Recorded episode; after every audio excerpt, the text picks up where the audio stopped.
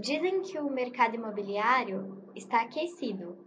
Isso de fato está acontecendo?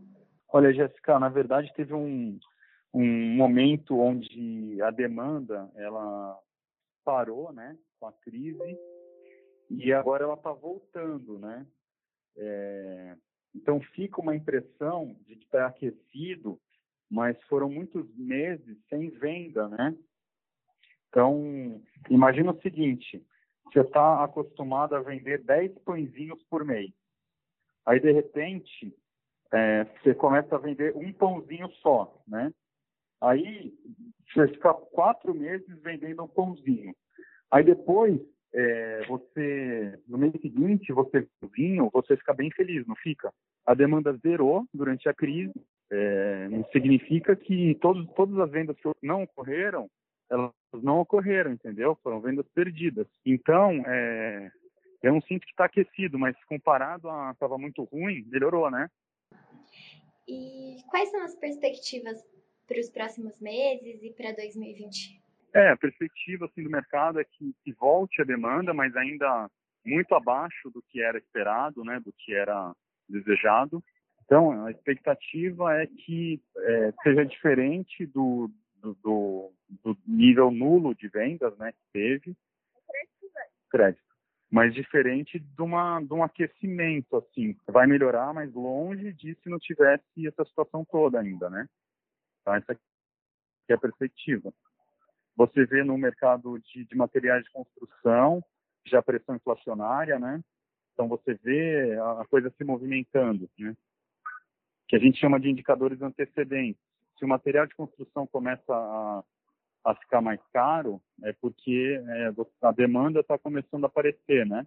Ajuda a, a perceber que está começando a demandar. Agora está todo mundo se estruturando de novo. O mundo parou, né, por três meses. E como você explica nesse momento esse, essa retomada no, no crescimento? Tem alguma relação com a pandemia? Em alguns lugares eles apontam que não, não foi todos os setores, né? Foi principalmente imóveis mais baratos, porque as pessoas queriam se livrar dos aluguéis. É, imóvel mais barato é o foco. É, não é uma retomada acelerada, é só uma pequena retomada ainda andando muito abaixo da velocidade permitida, né? Então a velocidade é 60 por hora, agora está andando a 25. Ainda tem espaço grande para evoluir, mas como o desemprego está alto, né?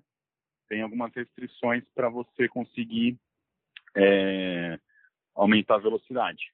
E em contrapartida, é também dizem, né? A gente está lendo, acompanhando as notícias, que o mercado de casas na praia e casas um pouco maiores também aumentaram a venda, porque na pandemia as pessoas conseguiram, é, perceberam a necessidade de um espaço maior para ficar em casa. Isso de fato aconteceu? Deu para sentir no mercado? É difícil afirmar. É, o bom senso e algumas conversas com corretores mostram que aumentou a demanda, sim, em regiões que não eram demandadas, para olhar. Mas fechamento de negócio não existe dado para te corroborar essa tese, né? Então as pessoas sim estão vendo mais coisas na praia ou no interior, casas grandes, entre familiares, a gente sabe que está acontecendo, mas não, a gente não existe uma estatística ou um número para afirmar isso. Quais são os melhores investimentos para o consumidor nesse momento que quer adquirir um imóvel? Tem algum conselho?